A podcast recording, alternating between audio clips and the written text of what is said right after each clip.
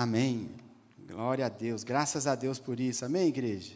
Que bom que você está aí, que bom ver os irmãos mais uma vez. E eu já te convido a abrir comigo a sua Bíblia, lá no livro de Neemias. Neemias capítulo 10. Irmãos, a gente está quase acabando. A gente começa a estudar o livro, a gente começa a mergulhar nessas histórias, nesses ensinamentos. Quando a gente assusta, já estamos no capítulo 10 de Neemias. Abra comigo aí, nós vamos ler todo o capítulo 10 de Neemias. Eu creio que nós temos muito o que aprender, o Senhor tem muito a nos ensinar a partir dessa palavra. Neemias capítulo 10, todo mundo achou aí? Se você observar aí o começo do capítulo 10 de Neemias, tem uma série de nomes aí, não é? Uma sequência grande de nomes. Na outra mensagem que eu preguei, no capítulo 7, também tinha uma série enorme de nomes. Você sabe que eu e minha esposa, nós estamos grávidos. No mês que vem chega mais um herdeiro. Eu não sei se Deus quer me falar alguma coisa aqui, se é para eu escolher um nome aqui desses que estão nomes tão bonitos, não é? Que a gente encontra aqui nesse texto, mas a princípio não, o nome dele vai ser João mesmo. Mas nós vamos ler todos esses nomes aqui hoje e todo o restante do capítulo 10. Na verdade, eu quero te convidar a começar a leitura comigo no último versículo do capítulo 9, que ele faz uma ponte importante para o capítulo 10, então nós vamos ler do versículo 38 do capítulo 9 até o final do capítulo 10. Diz assim a palavra de Deus, Neemias capítulo 9, verso 38.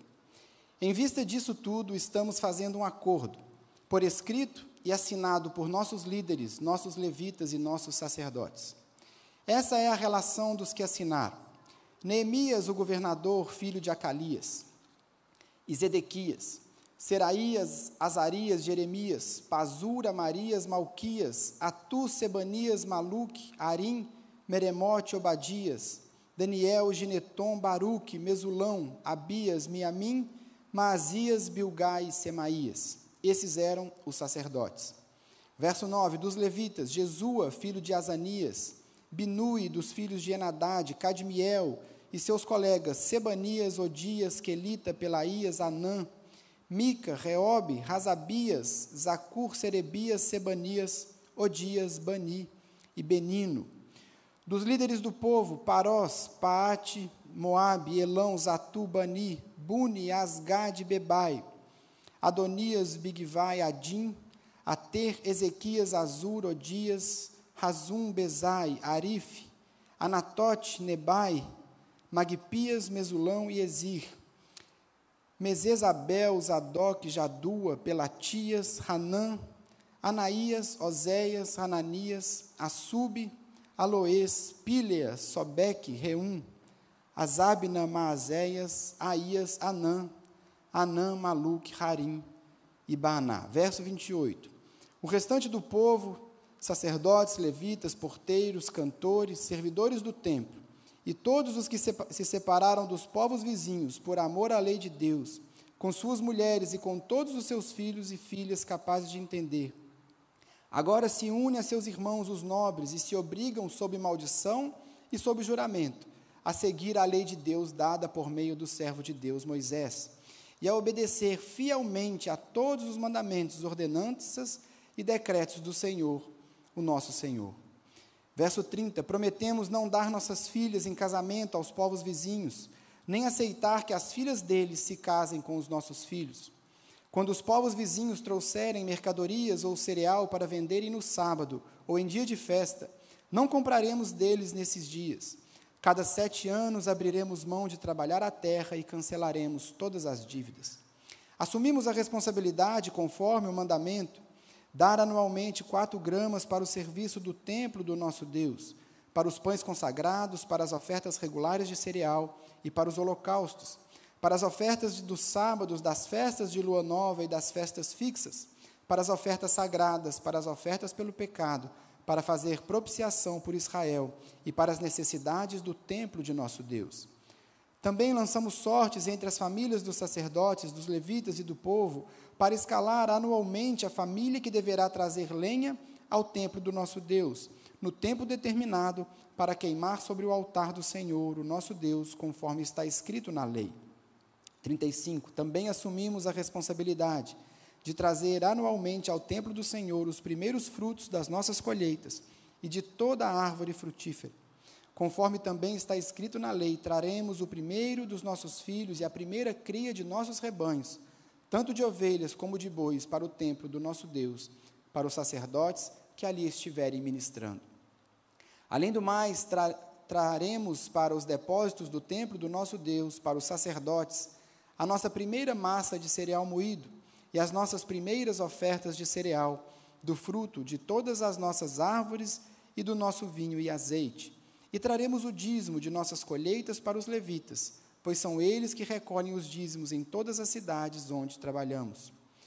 Verso 38: Um sacerdote descendente de Arão acompanhará os levitas quando receberem os dízimos, e os levitas terão que trazer um décimo dos dízimos ao templo do nosso Deus, aos depósitos do templo.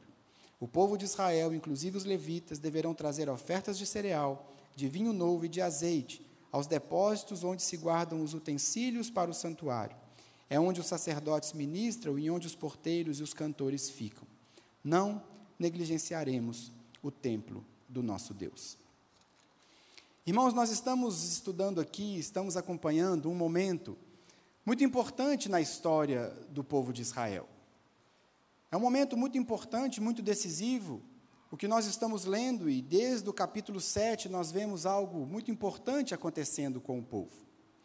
Você se lembra que do capítulo 1 de Neemias até o capítulo 6, Neemias estava reconstruindo os muros da cidade. Do capítulo 1 ao capítulo 6, Neemias está preocupado com a reconstrução física da cidade de Jerusalém. Mas do capítulo 7 em diante, nós vemos que Neemias, uma vez concluído o muro, ele começa a reconstrução espiritual do povo de Israel. Ele começa a recuperar a religião, ele começa a recuperar as práticas religiosas, a adoração, o serviço no templo. Ele começa a reestruturar e a reconstruir espiritualmente o povo de Israel. E o que nós estamos vendo aqui, que começa a acontecer, especialmente a partir do capítulo 8, é um despertamento espiritual. O povo de Israel está passando por um avivamento, um despertamento, existe algo novo acontecendo no meio do povo de Deus. Tudo isso começou, nós vimos no capítulo 8, quando o povo se volta para a palavra. Nós vimos aqui como que o povo se voltou para a palavra e ficaram ali do nascer do sol até o meio-dia ouvindo a palavra de Deus.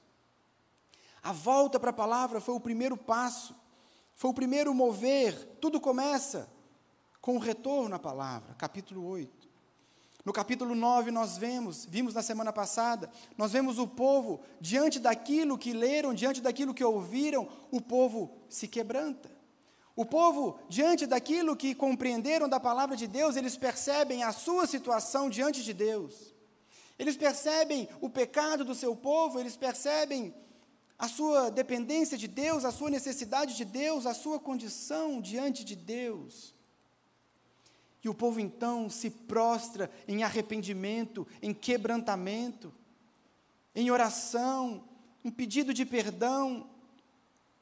Eles se quebrantam, eles se humilham, eles oram diante de Deus. Mas ao final daquele período de quebrantamento e de arrependimento, o povo percebe que não poderia ficar parado. O povo percebe que algo mais deveria acontecer.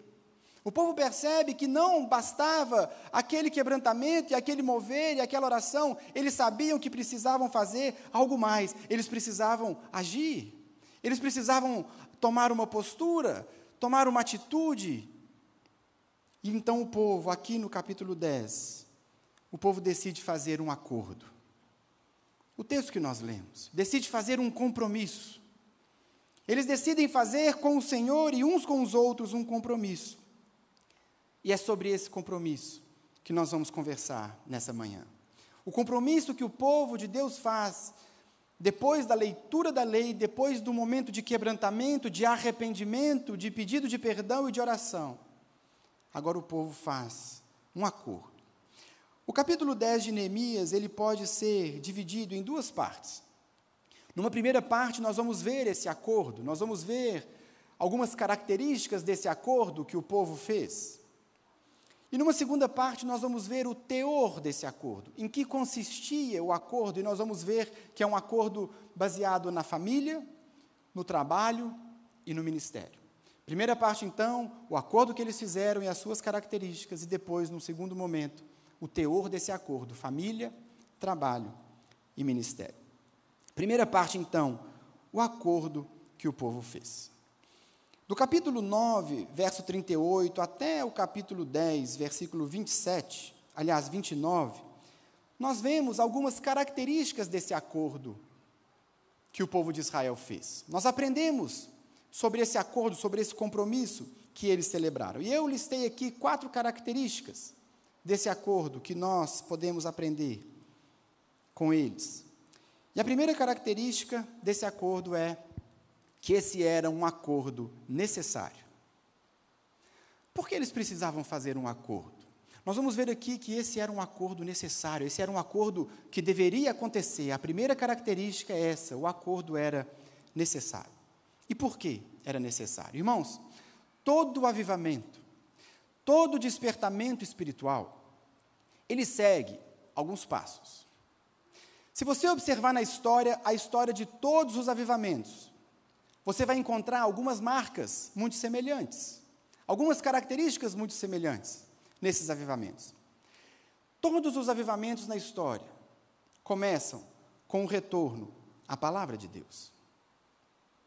Sempre que Deus vai despertar o seu povo, sempre que haverá um avivamento, sempre que haverá um mover de Deus, a primeira característica desse mover é um retorno às Escrituras, um retorno à palavra. Uma busca pela palavra, fome pela palavra, um desejo de conhecer esse livro, um desejo de mergulhar nesse livro, sempre a busca pela palavra é o primeiro sinal de um despertamento espiritual.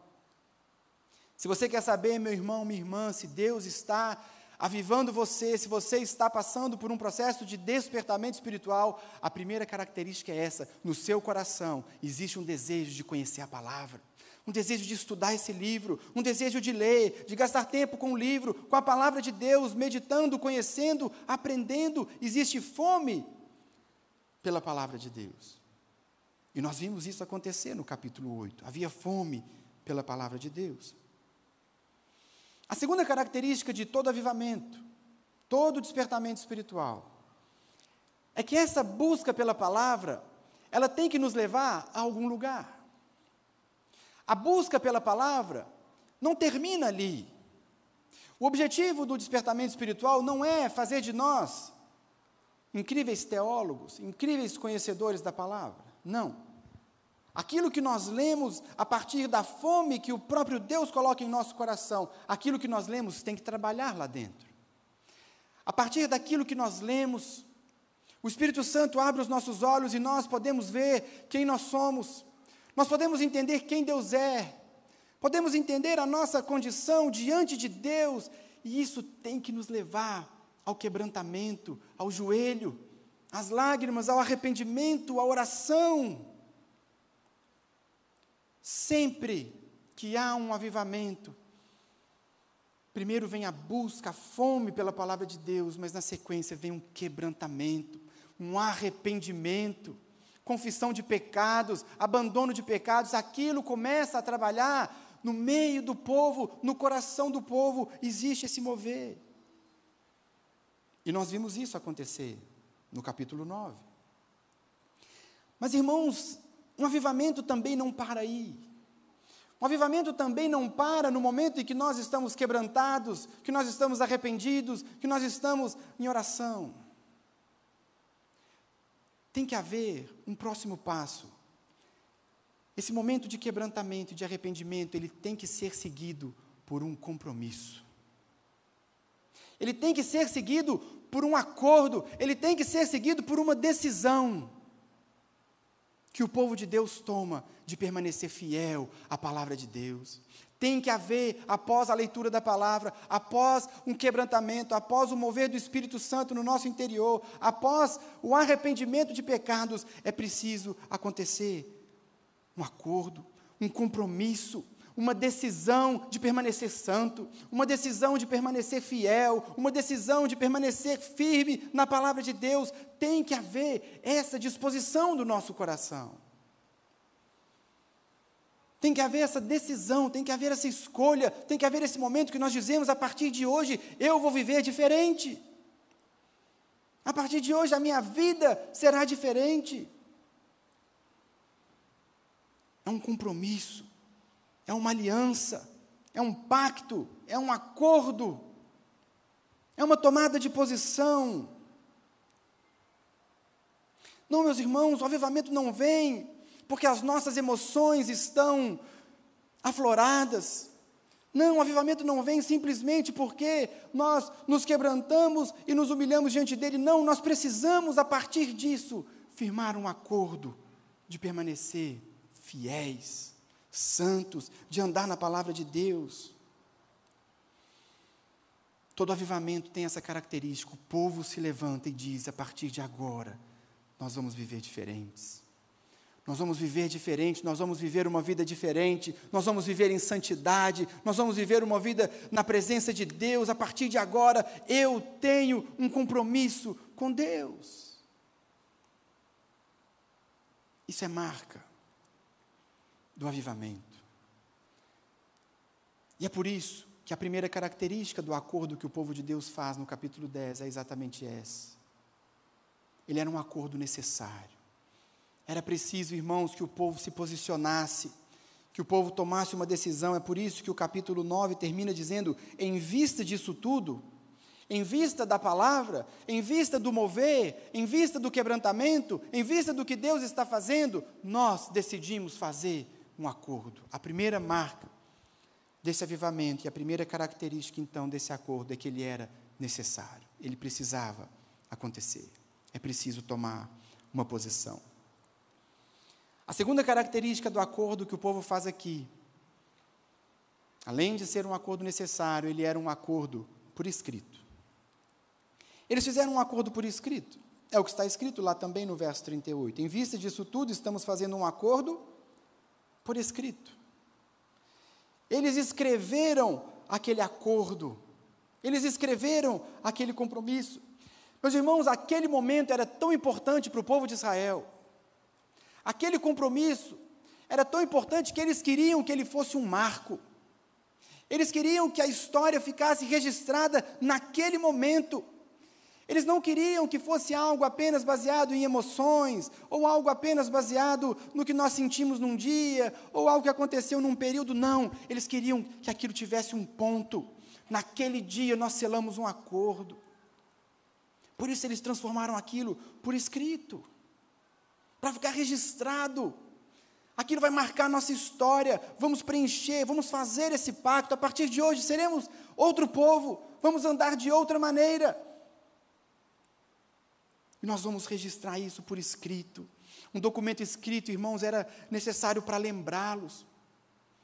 Se um dia alguém começasse a fraquejar no compromisso, se um dia, passados algum tempo, passados alguns anos ou alguns meses, alguém fraquejasse, ele ia se lembrar: eu assinei um documento, eu assinei um compromisso, está escrito, está registrado. Não existe não existe um, um poder maior no documento ser escrito ou ser um documento que você faz no coração para o Senhor, mas se você transforma isso por escrito, aquilo se torna um memorial, se torna algo marcante, se torna algo consistente, se torna algo sério. Nós temos alguns exemplos disso na história da igreja. Eu não sei se você já teve a oportunidade de ler os escritos ou a biografia de Jonathan Edwards.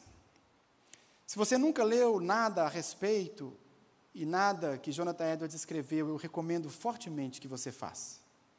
Jonathan Edwards foi um teólogo americano que viveu no século XVIII.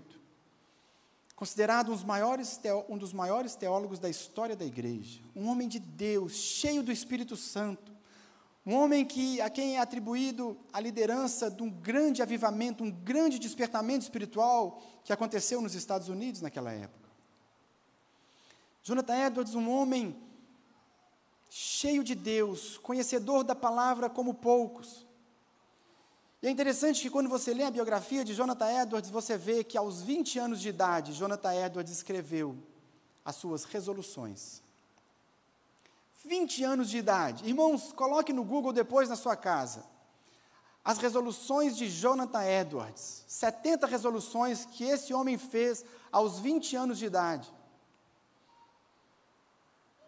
Ele escreveu sobre essas resoluções, ele disse assim: Dediquei-me solenemente a Deus e o fiz por escrito, entregando a mim mesmo e tudo que me pertencia ao Senhor para não ser mais meu em qualquer sentido, para não me comportar como quem tivesse direitos de forma alguma, travando assim uma batalha com o mundo, a carne e Satanás até o fim da vida. Um homem que viveu aquilo que ele escreveu. Quando você olha as resoluções desse homem, ele tinha um compromisso inabalável com Deus, com a palavra e com o ministério. Pesquise na sua casa depois. Você vai se surpreender. E você vê como Deus usou esse homem que um dia, com 20 anos, tão jovem, decidiu, como ele mesmo disse, dedicar a sua vida a Deus. E ele o fez por escrito. O povo de Israel aqui então, a segunda característica do acordo que eles fizeram era exatamente essa: era um acordo escrito, era um acordo registrado. Era um acordo que representava um marco na sua história e que ia pautar a caminhada dali para frente. Um acordo necessário, um acordo escrito. E a terceira característica desse acordo é que esse acordo tinha como essência a obediência irrestrita à palavra de Deus. A terceira característica do acordo é que, na sua essência, o seu objeto era um compromisso de obediência irrestrita e incondicional à palavra de Deus. Qual é o acordo que eles fizeram? O texto que nós lemos. O acordo era um só: obedecer à palavra. Esse era o acordo. Veja comigo de novo, no versículo 28.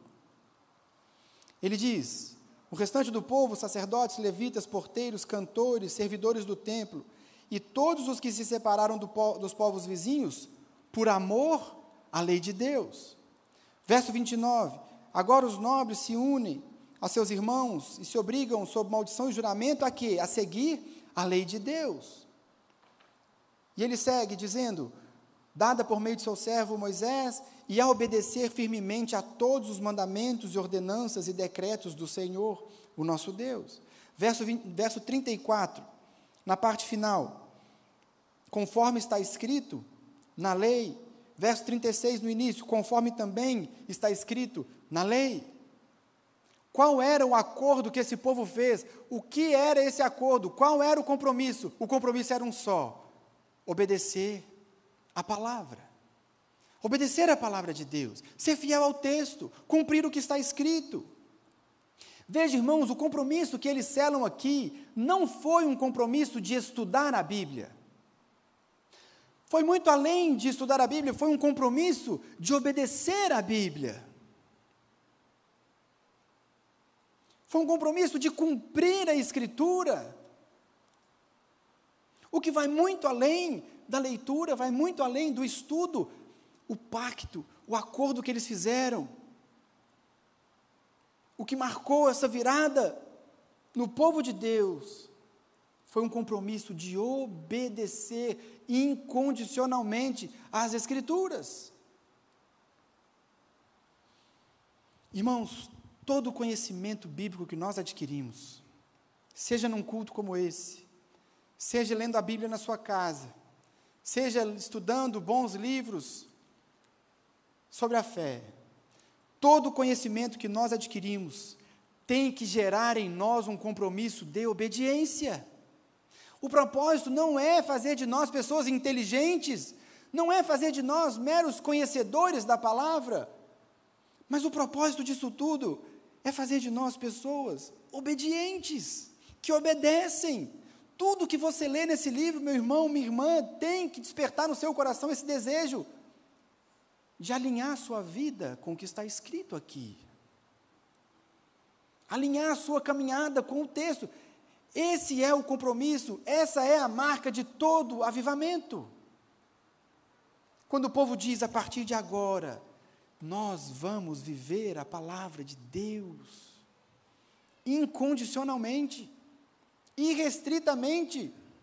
A nossa marca a partir de hoje, o povo de Israel está dizendo a partir de hoje, nós vamos obedecer esse livro. Mas veja, irmãos, que interessante, no verso 28, Neemias nos diz e nos ensina que esse compromisso, ele tem um aspecto positivo, mas ele tem também um aspecto negativo. Você se dirige em direção a algo, mas você também abre mão de algo. Por isso que no verso 28 ele disse assim: O restante do povo, sacerdotes, levitas, porteiros, cantores, servidores do templo, e todos os que se separaram dos povos vizinhos, por amor à lei de Deus. O aspecto positivo, obedecer à palavra, mas há também um aspecto negativo, abandonar as coisas do mundo. São dois aspectos desse compromisso que eles fizeram. Eles estavam deixando de lado outros deuses, estavam deixando de lado a idolatria aos deuses dos povos ao redor, para se dedicarem exclusivamente à lei de Deus, para obedecerem exclusivamente esse livro. Irmãos, o ensinamento aqui não é que nós devemos nos afastar do mundo, não. Nós precisamos ser sal no mundo, luz do mundo.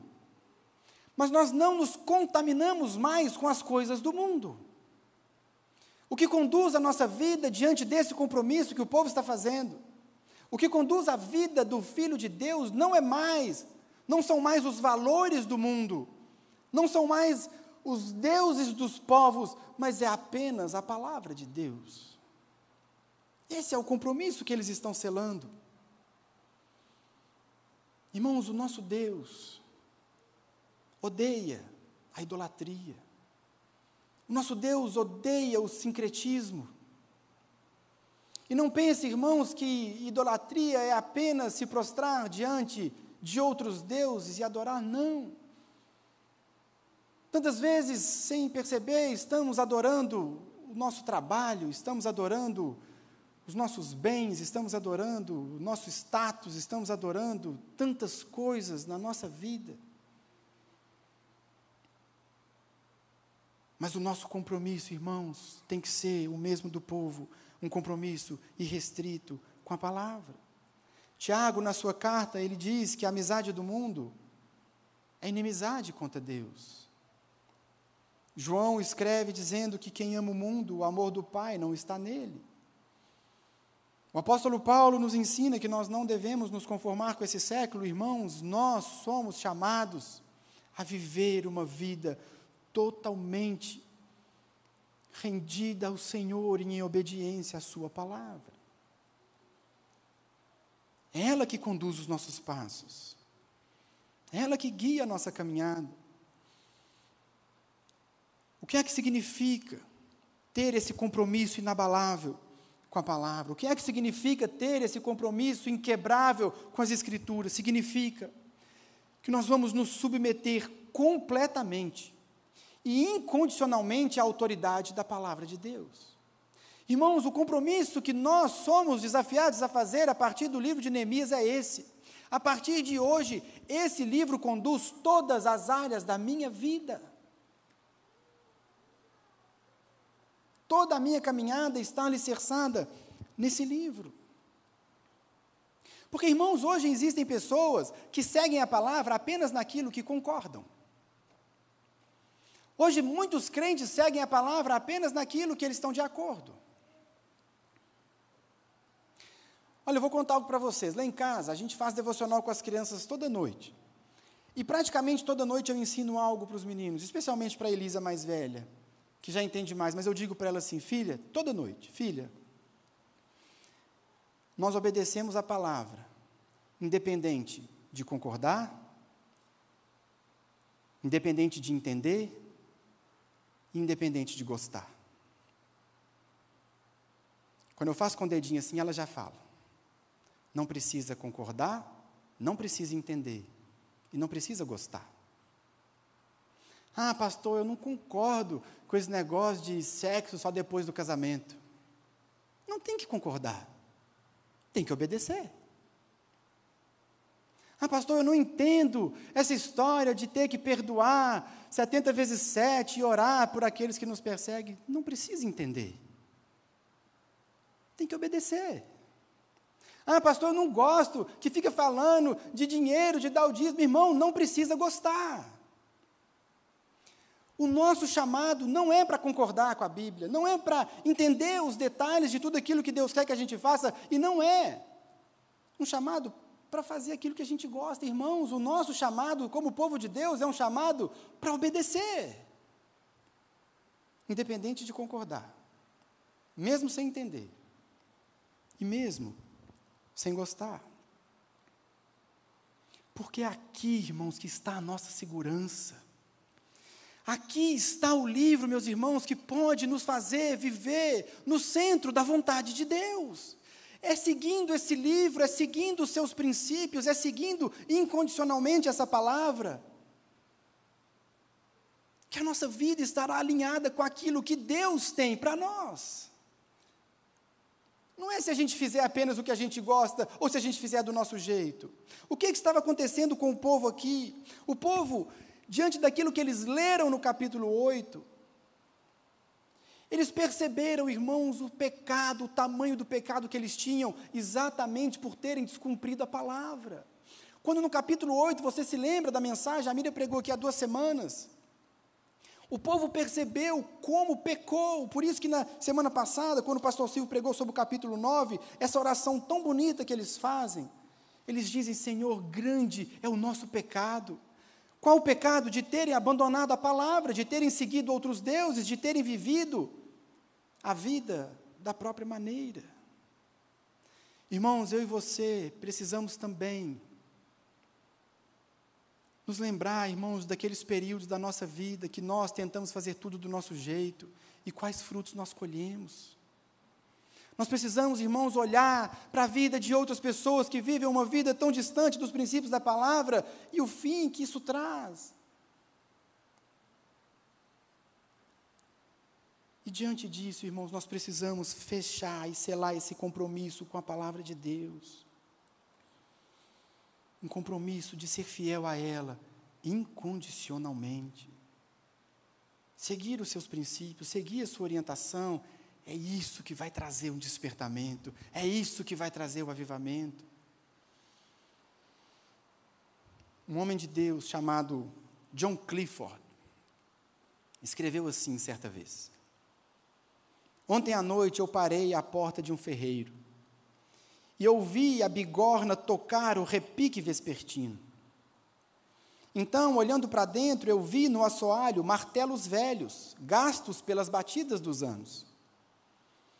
Quantas bigornas você já teve, eu disse, para assim desgastar todos esses martelos? Apenas um, ele disse, e com um piscar de olhos, é a bigorna que acaba com os martelos. E assim eu pensei, a bigorna da palavra de Deus. Por séculos, os golpes dos céticos têm batido nela. Mas, embora o ruído dos golpes fossem ouvidos, a bigorna continua sem danos e os martelos se foram. Meus irmãos, esse é o livro. Esse é o livro, não importa o que a cultura diga, não importa o que a sua carne diga, não importa o que as pessoas digam a respeito desse livro, meu irmão, esse é o livro, essa é a palavra de Deus para mim e para você. Esse é o livro que nós devemos seguir, não o que estão dizendo lá fora, não as modinhas, não as tendências, não.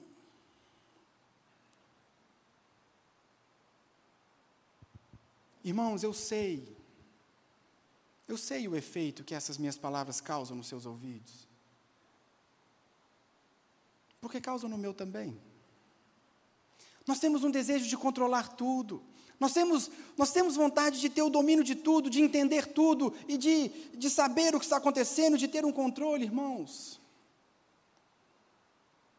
Se Deus quiser nos revelar, se Deus quiser nos dar compreensão, se Deus quiser colocar no nosso coração um desejo de fazer tudo isso aqui, porque a gente gosta, ou obedecer cada, cada ensinamento, cada princípio, porque a gente está totalmente de acordo, irmão, se Deus nos der essa graça, glória a Deus. Mas se Ele não der, nós vamos obedecer do mesmo jeito. Esse foi o acordo que o povo de Israel estava selando um acordo de permanecer fiel, permanecerem fiéis à palavra de Deus. Um acordo necessário, um acordo escrito e um acordo de obedecer incondicionalmente à palavra. Mas há ainda uma última característica. Esse era um acordo nominal. Um acordo nominal, não era um acordo genérico, era um acordo que citava nomes. O verso 38 do capítulo 9 diz: Em vista disso tudo, estamos fazendo um acordo por escrito e assinado por nossos líderes, os nossos levitas e os nossos sacerdotes. É claro que aqui não tem o nome de todas as pessoas, seriam milhares de nomes. Mas aqui estão os nomes dos líderes, dos representantes do povo, os representantes das famílias. O acordo trazia nomes. Será que não bastava dizer, todo o povo fechou um acordo? Será que não bastava dizer, esse é um acordo do povo de Israel? Irmãos, o que nós aprendemos aqui é que é importante nós sabermos os nomes. O que Neemias propôs aqui foi saber quem estava do lado dele. Eu quero saber quem está fazendo esse acordo. Eu quero saber, a partir de agora, durante essa caminhada, durante essa decisão de seguir a palavra, eu quero saber quem está comigo. Eu quero saber se eu precisar de uma ajuda, se eu precisar de alguém, se eu olhar para o lado, quem está comigo? Com quem eu posso contar? Nós precisamos de nomes. Os nomes são importantes. Não é algo geral. Sabe, irmãos, hoje, muitos muitos crentes vivem pulando de igreja em igreja. Essa pandemia foi terrível nesse aspecto. As pessoas não têm vínculo mais com lugares. As pessoas são membros de todas. Você vai em qual igreja, irmão? Eu vou em todas. Eu acordo de manhã no domingo e penso, hoje eu vou na igreja tal. Irmãos, entenda isso, não tem problema nenhum você visitar igrejas, você querer conhecer as igrejas, você querer saber onde você vai congregar, você está buscando uma família na fé, você tem mais é que conhecer mesmo. Não há problema nisso. Mas, irmãos, chega um momento em que é preciso se posicionar. Chega um momento que é preciso tomar uma decisão e dizer: é essa comunidade, são esses os irmãos, é essa turma que eu vou abraçar e agora é a minha família. E eu vou contar com eles como eles podem contar comigo. Nós queremos saber quem está conosco. No meio dessa confusão de pandemia, irmãos, eu procurei o irmão, falei com ele, irmão, queria que você se envolvesse no ministério tal. O pastor, não estou na igreja mais, não. Ah, mas eu te vi lá outro dia, é, eu vou aqui, vou ali, tem dia que eu vou duas, três. Depois da internet, então, irmãos, nós precisamos saber quem está conosco. Nós precisamos saber. Por isso, aqui na igreja, se você ainda não preencheu o seu cadastro, você é membro dessa igreja, www.lagoinhamineirão.com, entre e preencha o seu cadastro, porque nós queremos saber quem está conosco. Nós queremos direcionar você para um ministério. Nós queremos saber se tem uma célula perto da sua casa para encaminhar você. Nós queremos saber quem está conosco com quem nós podemos contar. Os nomes são importantes. Por isso aqui há essa lista tão grande de nomes, e lendo aqui, meu filho vai chamar João mesmo.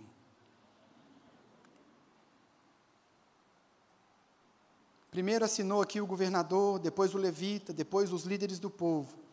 E nos versos 28 e 29, todo o povo aderiu àquele pacto todo o povo aderiu àquele compromisso. Irmãos, se nós queremos ver Lagoinha Mineirão experimentar um avivamento, um despertamento espiritual, se nós queremos ver o mover e o agir de Deus aqui no nosso meio, essa tem que ser uma decisão de todo o povo.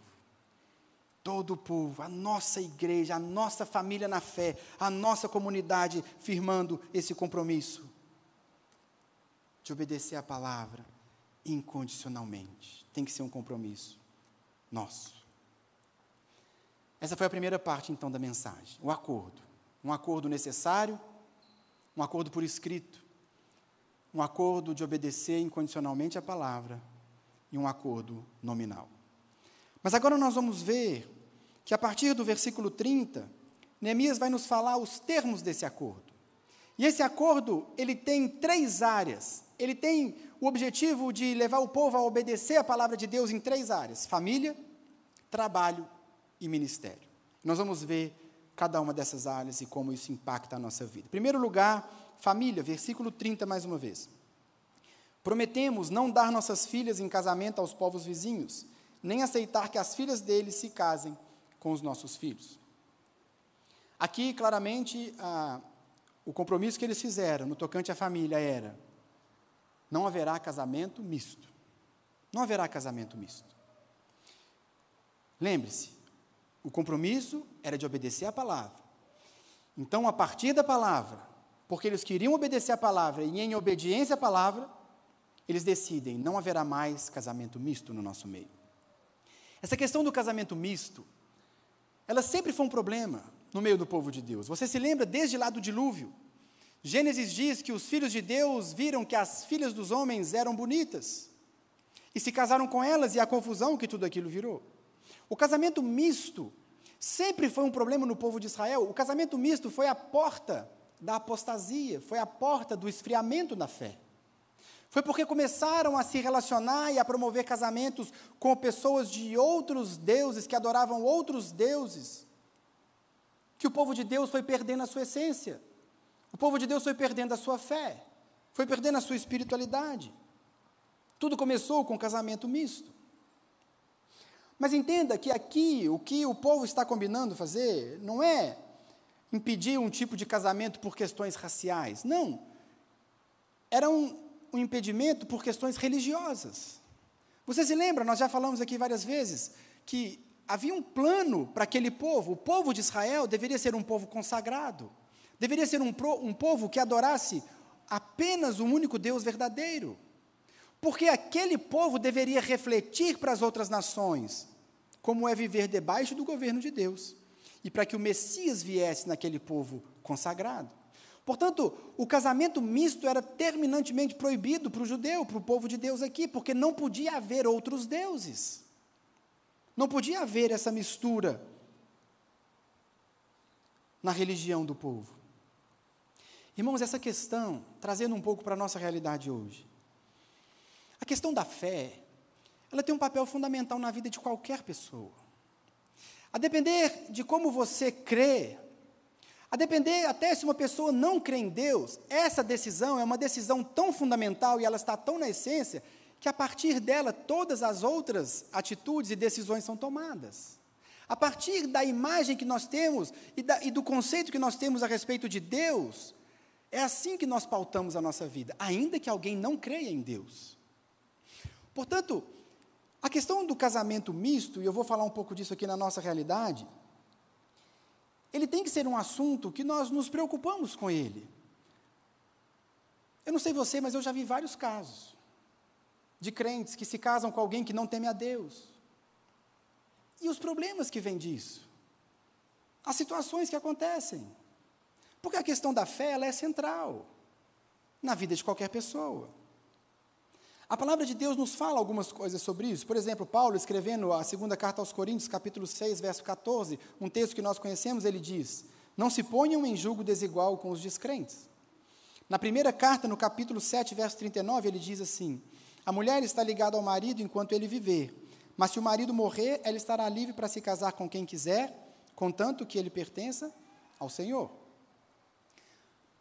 A questão aqui, irmãos, segundo eu penso, a palavra não está proibindo o casamento misto para nós hoje, mas é fortemente recomendável.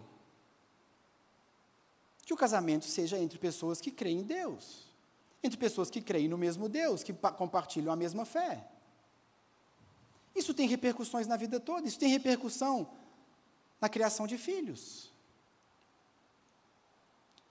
É algo recomendável, porque traz consequências indesejadas. É interessante que eu conheço vários jovens e várias jovens que concordam com isso, assim, não, pastor, casamento, tem que ser entre crente, cristão, tem que temer a Deus. Eles pensam isso até o dia que apaixona lá no trabalho.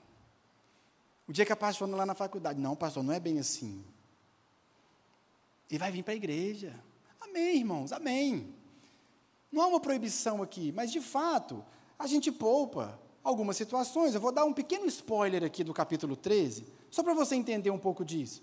No capítulo 13, a gente vai ver mais para frente que alguns judeus começaram a descumprir esse acordo.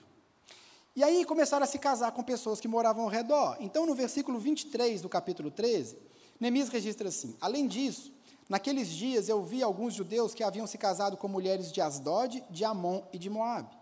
A metade dos seus filhos falavam a língua de Asdod, ou a língua de outros povos, e não, não sabiam falar a língua de Judá. Se você tem um casamento misto, um dia você quer trazer o menino para a igreja, no outro dia o cônjuge quer levar para onde? Não sei.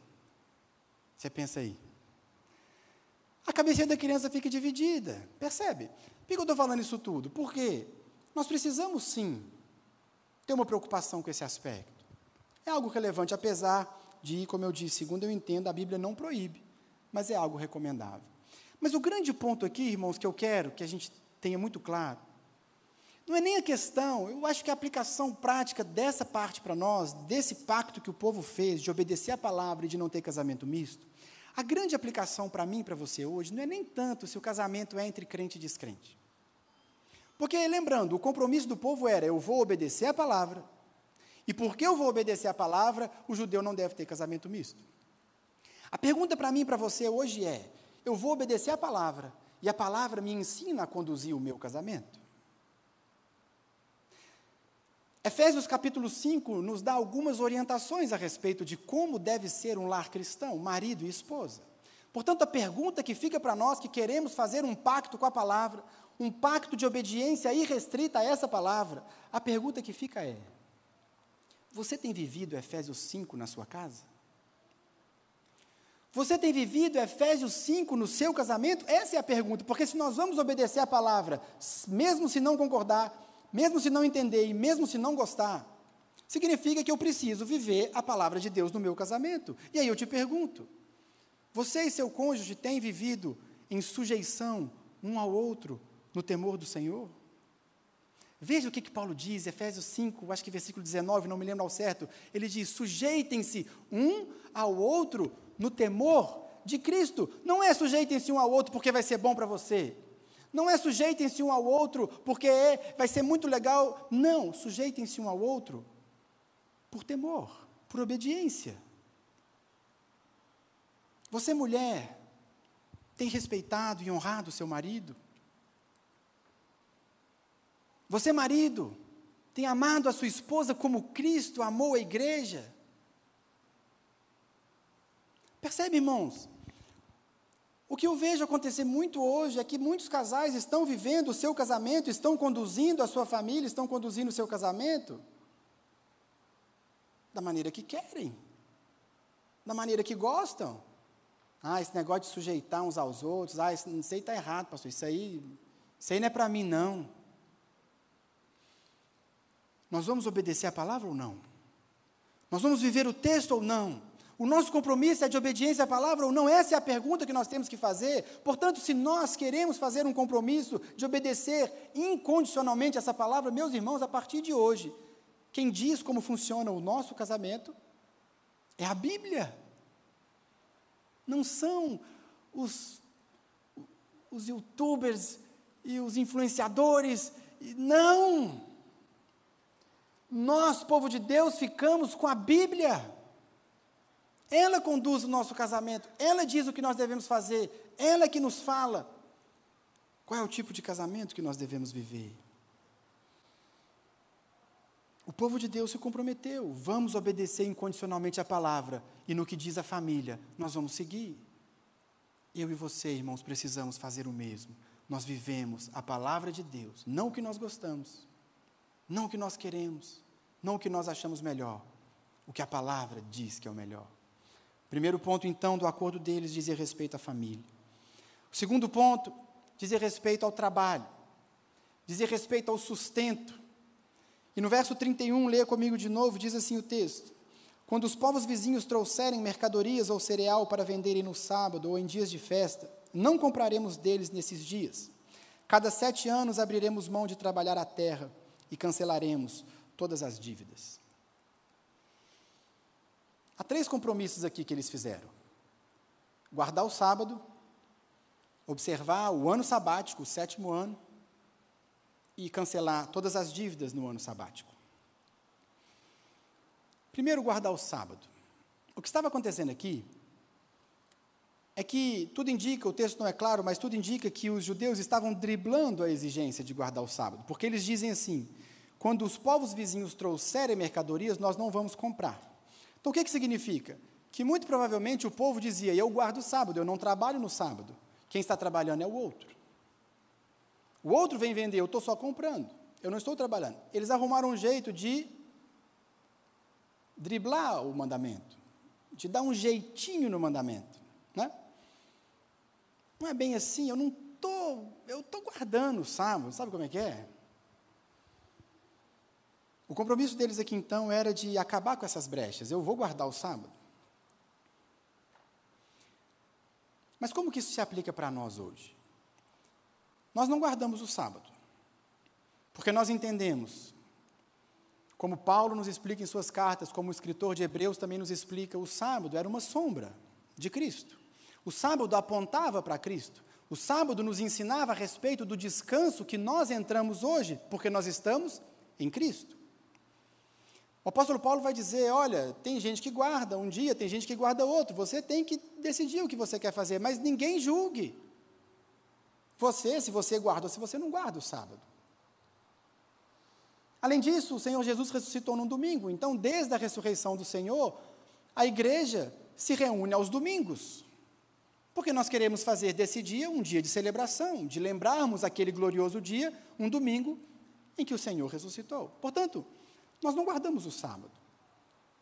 Mas acontece, irmãos, que existe um princípio aqui por trás do sábado e que ele é aplicável para nós ainda hoje. Quando Deus estabeleceu o sábado, um dia de descanso, isso representava também um cuidado de Deus com o seu povo. Deus estabeleceu que seis dias nós deveríamos trabalhar, mas o sétimo dia seria um dia de descanso. Isso, irmãos, era uma proteção para nós. Isso é questão de saúde, é questão do descanso, é questão de nós estarmos bem para o restante da semana. Se você não para um dia da semana para descansar, você não vai ter uma semana tão produtiva. Existe então um princípio aqui, por trás do sábado, que se aplica a nós também. E é nesse sentido que guardar o sábado, falando para o judeu e falando para nós, é uma questão de fé.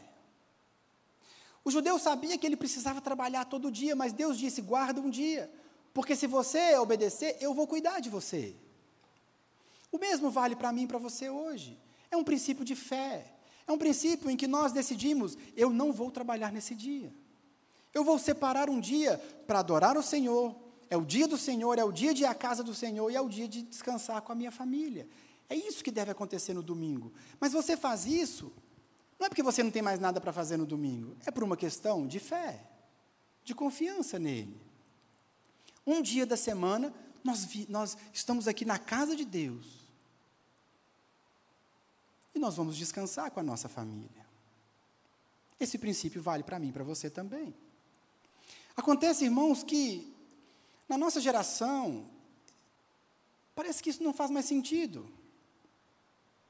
As pessoas não estão mais tão preocupadas com o dia do Senhor e com o dia do descanso. Se você se lembrar, se você nasceu num lar cristão, você vai se lembrar que, muito provavelmente, na casa dos seus pais, domingo era um dia especial. Era o dia que a família inteira se arrumava. Todo mundo se preparava, porque domingo é o dia do Senhor, é o dia de irmos à casa do Senhor, é o dia da família. Todo mundo colocava a melhor roupa. Ninguém podia chegar atrasado, ninguém podia ficar demorando, todo mundo chegava, ia para a igreja e era aquele dia aguardado com muita expectativa, porque domingo é o dia do Senhor. Mas hoje, hoje a gente vai no culto se der. Se eu acordar, se não tiver mais nada para fazer, o culto ficou secundário. O dia de nos reunirmos como igreja para adorar o Senhor se tornou algo secundário. Mas, irmãos, esse princípio do sábado vale para mim e para você também. Nesse dia, nós não resolvemos os pepinos que não conseguimos durante a semana. Mas não fazemos isso porque não tem pepino para resolver. Nós fazemos isso pela fé. Nós fazemos isso em obediência. Esse é o dia que nós não vamos trabalhar. Nós vamos nos reunir na casa do Senhor e nós vamos descansar com a nossa família. Pastor, tem muita coisa para fazer, pastor. Domingo eu tenho que aproveitar. Eu disse, é fé, é obediência, é confiança. O que Deus pedia para o povo aqui é confie, não trabalhe no sétimo dia. O sustento vem de Deus. Quando nós fazemos isso, nós estamos dizendo: Deus é que me sustenta, porque eu obedeço contra todas as circunstâncias, contra tudo que eu estou vendo, contra a minha agenda lotada, eu estou vendo, Deus mandou guardar, eu vou guardar. Eu vou separar um dia, pela fé, por obediência, porque o nosso sustento não vem do tanto que nós trabalhamos. O nosso sustento vem de Deus, em quem nós confiamos. O mesmo vale aqui para a sequência do texto, que Deus falou para o povo: olha, no sétimo ano você não vai nem trabalhar a terra. Hoje, meus irmãos, nós sabemos a importância disso, para a terra descansar, para a terra produzir. Mas o povo fazia aqui por obediência. No sétimo ano, você não trabalha a terra e você perdoa todas as dívidas. Confiança. Confiança, meus irmãos. O que traz sustento para nós não é o tanto que nós trabalhamos, não é o tanto que nós nos desgastamos. E sim, nós precisamos trabalhar muito, mas aquilo que a palavra nos manda fazer, nós obedecemos, porque o nosso sustento vem dele. Você imagina a fé que esse povo tinha que ter? E aqui, quando a gente fala de cuidar da terra, nós estamos falando do trabalho do povo, porque esse era o trabalho das pessoas naquela época. Cuidar da terra, plantar. Você imagina a fé que uma pessoa dessa precisava ter ao não trabalhar a terra no sétimo ano? Porque se ela não trabalhasse no sétimo ano, ela tinha que confiar que o sexto ano ia produzir por três. O sexto ano tinha que produzir para o sexto ano, o sexto ano tinha que produzir para o sétimo, porque o sétimo ia ficar parado, mas o sexto ano tinha que produzir pelo oitavo também, porque não ia ter nada, ia estar tudo sendo plantado. Meus irmãos, o que Deus está ensinando para nós aqui, através desse princípio, é que nós conduzimos o nosso trabalho não pelo que nós achamos, mas pela palavra de Deus. É ela que deve conduzir as nossas decisões, é ela que deve conduzir as nossas estratégias, é baseado nela que nós trabalhamos. Não são os, os coaches, não são os gurus da área que você escolheu para trabalhar, não, é a palavra. Irmãos, uma vez eu ouvi um, um empresário crente falar assim: se eu pagar os impostos, eu vou quebrar. Se eu pagar todos os impostos, eu vou quebrar. Onde está a nossa confiança?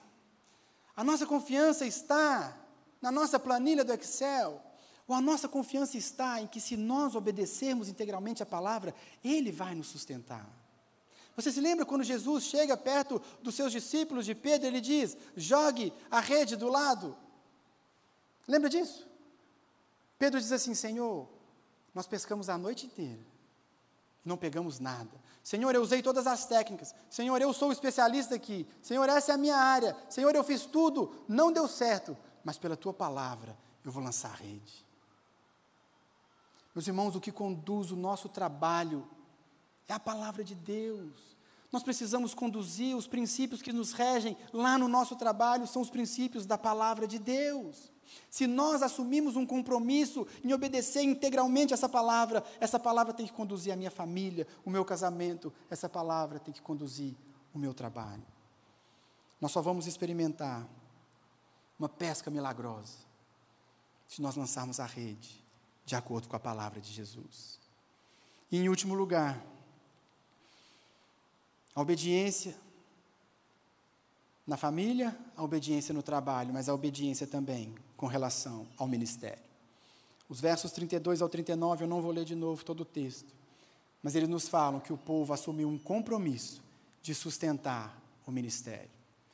Um compromisso de sustentar o templo, um compromisso de sustentar a casa de Deus. Irmãos, a reforma espiritual, um avivamento espiritual passa pelo zelo pela casa de Deus. Passa por esse compromisso com o culto, compromisso com a igreja, compromisso com os ministérios, compromisso com o funcionamento da igreja, com a dinâmica do templo, da casa, dos ministérios, dos projetos. Mas, como eu disse anteriormente, nós sustentamos o ministério, irmãos, não é porque a gente entende, não é porque a gente gosta, e nem porque a gente concorda, mas porque a gente obedece. Simples assim.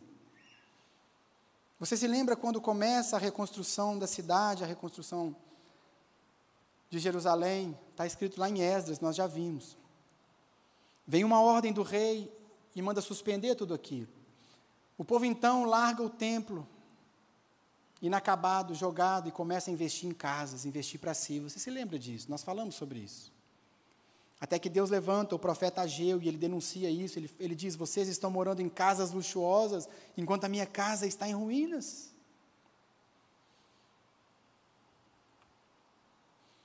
Irmãos, nós precisamos investir no ministério que Deus nos confiou. Esse ministério aqui, ele não é um ministério dos pastores. Ele não é um ministério dos líderes, ele é um ministério nosso. De todos nós. Cada um na sua função, cada um na sua missão, cada um no seu chamado, mas esse é o nosso ministério. Lagoinha Mineirão é o nosso ministério. E nós temos responsabilidade de financiar esse ministério. Mesmo se não gostar. Mesmo se não quiser pôr a mão no bolso, mesmo se não quiser, irmãos, não estou falando aqui para você algo que vem da minha cabeça, eu estou falando da palavra. O compromisso é de obediência, o compromisso é de sustento, o compromisso é de manutenção. Nós não sustentamos a casa de Deus como nós achamos que ela tem que ser sustentada, mas como Deus quer que ela seja sustentada. Por isso a gente precisa investir. Irmãos, vocês não imaginam, ou melhor, vocês imaginam, porque a gente está sempre falando disso. Quantos sonhos nós temos para essa igreja, quantos projetos nós temos, quantas coisas nós queremos fazer aqui dentro, quantos ministérios nós precisamos fortalecer. Mas a responsabilidade por financiar tudo isso é nossa, minha, sua, de cada um de nós. Nós não podemos tratar o ministério como sobra, como, sabe, o resto. Não. O ministério, irmãos, tem que estar nas nossas prioridades. O ministério tem que estar nas nossas prioridades. Nós entregamos os nossos dízimos, entregamos as nossas ofertas, irmãos, como um ato de fé. É mandamento. Financia a casa. No verso 35, Neemias disse assim: Também assumimos a responsabilidade de trazer anualmente o templo do Senhor os primeiros frutos das nossas colheitas. Nós trazemos o dízimo como primícia e não como sobra. Tem gente que fala assim: Pastor, eu não dou o dízimo porque não sobra. Mas não vai sobrar. Nós damos o dízimo das primícias porque nós damos pela fé. Por isso é a primícia, porque eu creio que Deus vai sustentar. Não é porque eu fiz conta e esse mês vai dar para dar o dízimo. Não! É porque a palavra nos ensina isso, meus irmãos. Prioridade, você tem tantas prioridades financeiras na sua vida, você deve mantê-las. Eu sei que você tem planos, você tem sonhos, e é saudável que você tenha. Mas a casa de Deus, o ministério, tem que estar nas suas prioridades. Programe-se, organize as suas finanças de modo que você possa contribuir, você possa financiar, você possa manter o ministério. Não é porque você entendeu a importância, não é porque você gosta, não é porque você está com dinheiro sobrando, não. É porque você obedece. É pela fé. E o texto termina dizendo: não negligenciaremos o templo do nosso Deus. Essa tem que ser, meus irmãos, a nossa realidade. Essa tem que ser a nossa história. Esse tem que ser o nosso compromisso. Família, trabalho e ministério que a partir de hoje, se não era assim na sua vida, seja a palavra de Deus a conduzir cada detalhe, cada aspecto, cada princípio, cada decisão que você vai tomar. Fique de pé no seu lugar. Hoje é uma manhã de ceia. A ceia é uma oportunidade que nós temos de reafirmar com o Senhor esse compromisso que nós falamos aqui.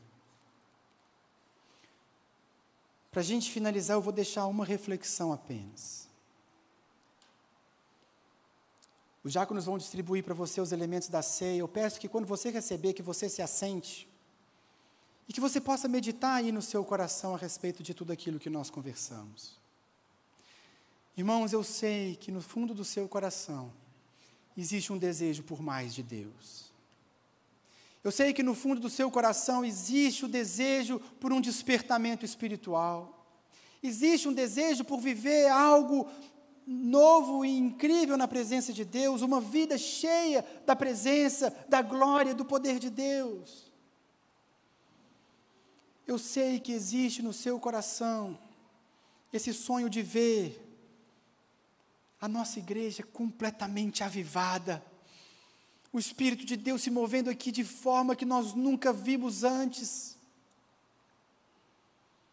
Mas, irmãos, esse dia vai chegar quando eu e você fizermos um compromisso de obediência irrestrita e incondicional com a palavra de Deus. Segunda Crônicas 16, 9 diz, porque quanto ao Senhor, os seus olhos passam por toda a terra, para mostrar-se forte para com aqueles cujo coração é totalmente dele.